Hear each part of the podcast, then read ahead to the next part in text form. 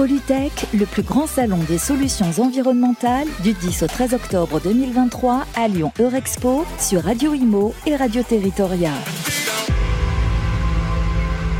Et nous voilà de retour en direct sur le plateau de Radio Imo Radio Territoria au salon Polytech, activateur de la transition énergétique, avec Philippe Guelpa Bonanno, italien. L'Italie est à l'honneur, c'est très bien.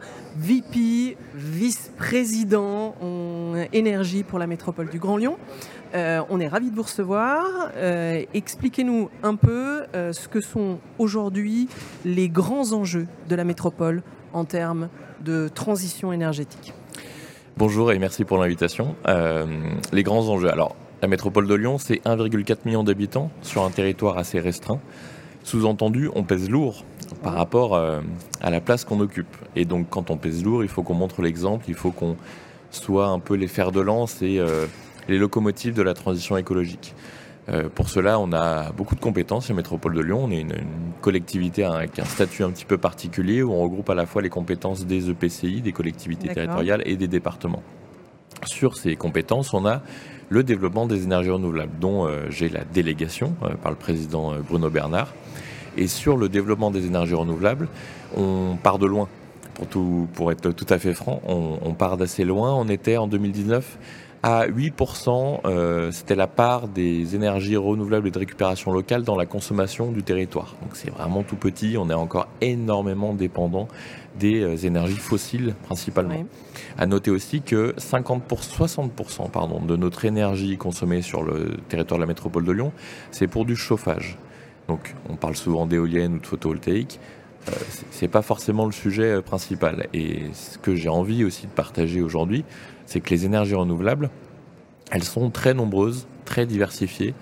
Euh, elles ont des caractéristiques très différentes. Encore une fois, on, on, il faut surtout pas se limiter au photovoltaïque et à l'éolien. Et aujourd'hui, quelles sont les ressources exploitables sur votre territoire, les ressources que vous pouvez exploiter sur votre territoire? Alors on a, on a, on a trois grands leviers en fait pour la stratégie de développement des énergies renouvelables de la métropole de Lyon on a, il faut quand même le dire, le photovoltaïque, quand même. quand même. quand même. Euh, l'énergie électrique, elle, elle, est, elle est un potentiel important. On a beaucoup de toits, on a beaucoup de parkings, on est Eurexpo. Et euh, là, voilà, entre les toits et les parkings, vous imaginez le potentiel qu'il y a. Mhm. Donc on, a, on, vise une multiplication par 4 de la production photovoltaïque d'ici à 2026-2028. Donc on, met en œuvre, c'est très rapproché. On est euh, très volontaire sur le sujet de par des investissements et des euh, achats de terrain ou des mises à disposition de fonciers pour des opérateurs privés, mais aussi avec euh, des, des, outils réglementaires comme le plan, local d'urbanisme où on a autorisé des centrales photovoltaïques au sol, notamment à Rio-la-Pape sur une, une ancienne décharge. On a le photovoltaïque, on a aussi le gaz. On mmh. parle souvent du gaz fossile naturel, mais on a un truc magique, c'est le, biogaz, mmh. par la fermentation des matières euh, organiques. Et on a euh, la chance d'avoir, enfin la chance, c'est normal, hein, on a deux grandes stations d'épuration sur la métropole de Lyon. Et donc on vise la création euh, d'ici 2028-2029 d'un grand méthaniseur pour produire plus que ce que la métropole en tant qu'institution consomme annuellement. Donc on parle de 70 à 80 gigawattheures de gaz produits par an grâce aux eaux usées des Grands Lyonnais et des Grands Lyonnaises. Et dans le mix des énergies exploitées à, Lyon, ça représenterait, euh, ça représenterait quoi? Est-ce que vous, votre objectif, c'est euh, euh, d'arriver à 20, 30 ou 40% de photovoltaïque, 10% de gaz, biogaz? Est-ce que vous avez de l'hydrogène? Oui. vous avez, voilà. C'est compliqué c'est compliqué d'avoir une. fixer des objectifs. Non, d'avoir la part parce que mm. à la fois il y a ce qu'on va créer en capacité de production en plus. Oui. Mais, pardon, c'est important aussi de réduire les consommations d'énergie. Et nous, on a une optique de réduction euh, de 50% des consommations d'énergie d'ici à 2050, et même moins 30% d'ici à 2030. Mais là-dessus, on sait qu'on n'est pas euh, les seuls à avoir la main. les entreprises, tous les acteurs du tous territoire, les tous les usagers Mhm. ont un- une importance et mine de rien, l'État, l'Europe aussi, mais l'État donne une vraie euh, impulsion ou pas Mhm. sur la baisse et la transformation des usages qui peuvent permettre la réduction des consommations d'énergie. Mais c'est aussi beaucoup d'investissements en fait. C'est aussi euh, une nécessité d'investissement et d'investissement de la métropole peut-être, de l'État d'un autre côté, des usagers de l'autre. Euh, Aujourd'hui, euh, vous parliez de la consommation, euh, de la consommation énergétique de chauffage sur la métropole de Lyon. Mm. Euh, Est-ce que c'est pourtant vous n'êtes pas les, vous êtes pas de mauvais élèves en termes de passoires, de passoires thermiques. J'avais vu que vous étiez entre 50, euh, 50 000, euh, 90 000 sur la métropole. On, on a, on a un dispositif qui s'appelle EcoRénov qui Oui. permet d'ajouter une surprime par rapport à ma prime rénov. D'accord. Et depuis 2015, on a déjà contribué avec EcoRénov à rénover 24 000 logements, sans compter ceux qui ne sont pas passés par EcoRénov. Donc on estime effectivement à peu près à 50 000 le nombre de logements rénovés. Mhm. C'est bien, c'est clairement une des métropoles, enfin une- un des territoires, on est cl- clairement un des territoires les plus en avance euh, à l'échelle française. Mais vu de mes lunettes euh, de, Il reste. de personnes euh, qui sont- qui s'inquiètent du climat et de l'énergie, Ouais, on- n'est on n'est pas à la hauteur en fait. Et c'est pour ça qu'on a besoin de plus d'aide, euh, notamment au niveau de ma prime rénov. On a même la ville de Lyon qui ajoute une surprime à la surprime. On a, on a beaucoup de choses. Donc On a vu dans l'actualité en plus qu'ils sont en train de repousser la date. euh, Ouais, voilà. ouais. C'est assez inquiétant euh, ce genre de renoncement. Ouais. Euh, on- on- enfin, c'est voilà, c'est ce genre de renoncement qui, qui fait perdre en plus euh, foi en, en- en la politique parfois et, euh, et en, en la crédibilité des hommes politiques, euh, faut qu'on soit activiste. quelle que en soit le- la couleur politique. En fait, Mm. c'est vraiment euh, ça le, le- le gros problème. Je voudrais revenir quand même sur les, les besoins en énergie, notamment Mhm. la chaleur. Mhm. Je serai juste après sur une, une conférence sur euh, les réseaux de chaleur urbains Mm. euh, au Forum Énergie. Je vous invite tous à venir d'ailleurs. Et C'est pas loin. c'est pas loin. On était à 80 000 équivalents logements raccordés au réseau de chauffage urbain en 2020. Mhm. On est déjà à entre 110 000 et 120 000 et on sera à pas loin de 200 000 à la fin du mandat en 2026-2028.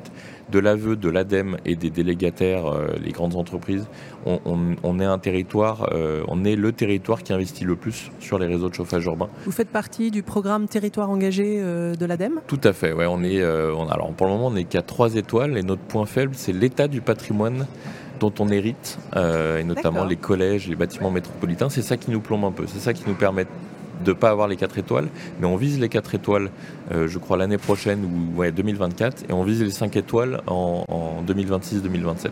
On va essayer de rattraper le, le retard. Le On a toute une stratégie immobilière patrimoniale euh, en, en cours de- de construction. D'accord, intéressant.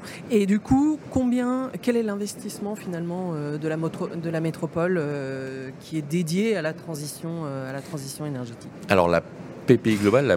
Programmation pluriannuelle des investissements, c'est 3,6 milliards d'euros euh, sur, le, sur le mandat. Euh, donc c'est euh, c'est assez énorme. Sur juste la partie développement des énergies renouvelables, c'est pas énorme dans le sens où ce sont beaucoup des, des tiers, des développeurs, euh, nos délégataires qui vont investir eux-mêmes. Mais là, on parle d'une nouvelle chaufferie Mhm. à, à la soie, à Vaux-en-Velin. On, on parle d'un ticket à euh, 80 millions d'euros. Donc on est sur des montants qui sont non négligeables et, et moi j'aimerais souligner le support de l'ADEME et donc de l'État aussi, hein, Mhm. c'est- important de le dire, qui nous soutient sur quasiment l'ensemble de nos projets et qui euh, améliore grandement les choses, euh, sinon on ne pourrait pas euh, financer la transition. Après sur par exemple la rénovation patrimoniale, Ah oui. on a 300 millions d'euros euh, dédiés au collège, à la rénovation et à la construction de nouveaux collèges, des nouveaux collèges qui seront euh, environnementalement extrêmement performants dans le mandat. On a euh, doublé le budget du Citral, donc le syndicat Mhm. des, des mobilités euh, le- de la région lyonnaise, euh, avec là aussi on arrive à des montants de 3 milliards d'euros sur, sur le mandat. Avec une volonté d'avoir euh, d'avoir une mobilité euh, complètement euh, renouvelée sous, sous un format, que ce soit d'ailleurs de collecte, de Oui, collecte et des déchets et de transport. Aller le plus vite possible vers une mobilité qui ne met pas en péril le futur de, j'allais dire de nos enfants, mais de nous aussi, Oui.